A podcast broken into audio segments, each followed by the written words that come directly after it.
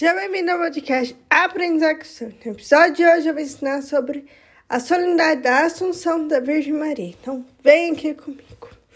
Hoje será retirado do site da canção nova. Então, ouça com muita atenção o episódio de hoje.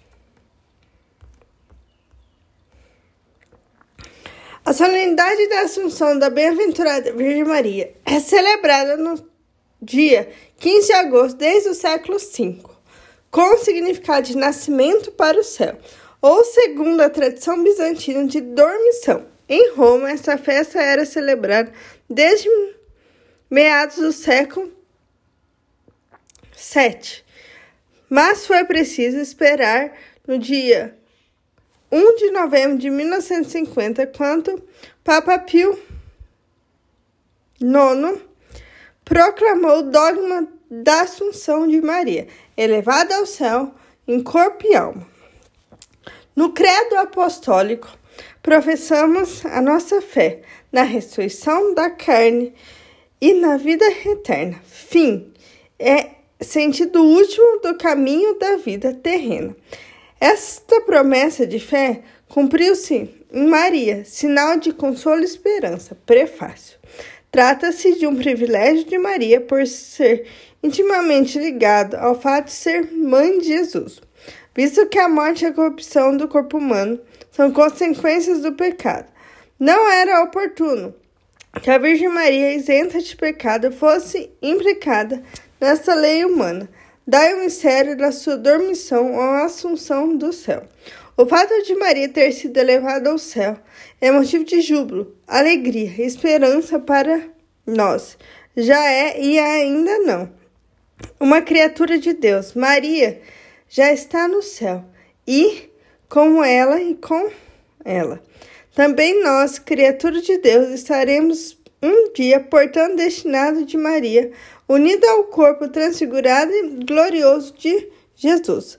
Será o mesmo destino de todos os que estão unidos ao Senhor Jesus, na fé e no amor.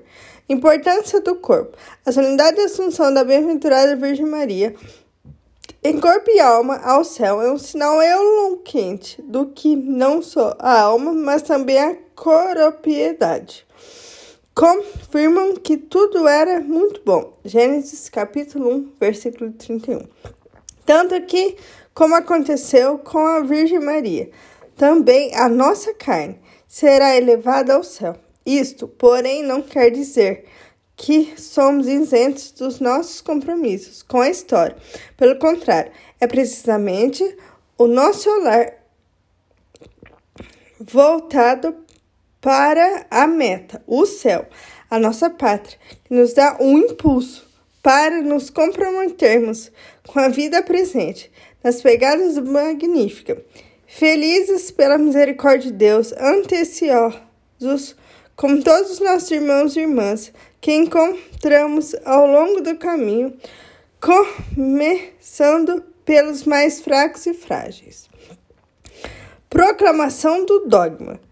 Pelo que, depois de termos dirigidos a Deus repetidas súplicas de termos invocados a paz do Espírito de verdade, para a glória de Deus onipotente, que a Virgem Maria concedeu a sua especial benevolência, para a honra do seu Filho, Rei imortal dos séculos, triunfador do pecado e da morte, para aumento da glória da sua augusta mãe e para o gozo, júbilo de toda a igreja, com a autoridade de nosso Senhor Jesus Cristo, dos bem-aventurados apóstolos São Pedro e São Paulo, e com a nossa pronunciamos, declaramos e definimos ser dogma divinamente revelado que a Imaculada Mãe de Deus, sempre Virgem Maria, terminado o curso da vida terrestre, foi assunto em corpo e alma para a glória celeste.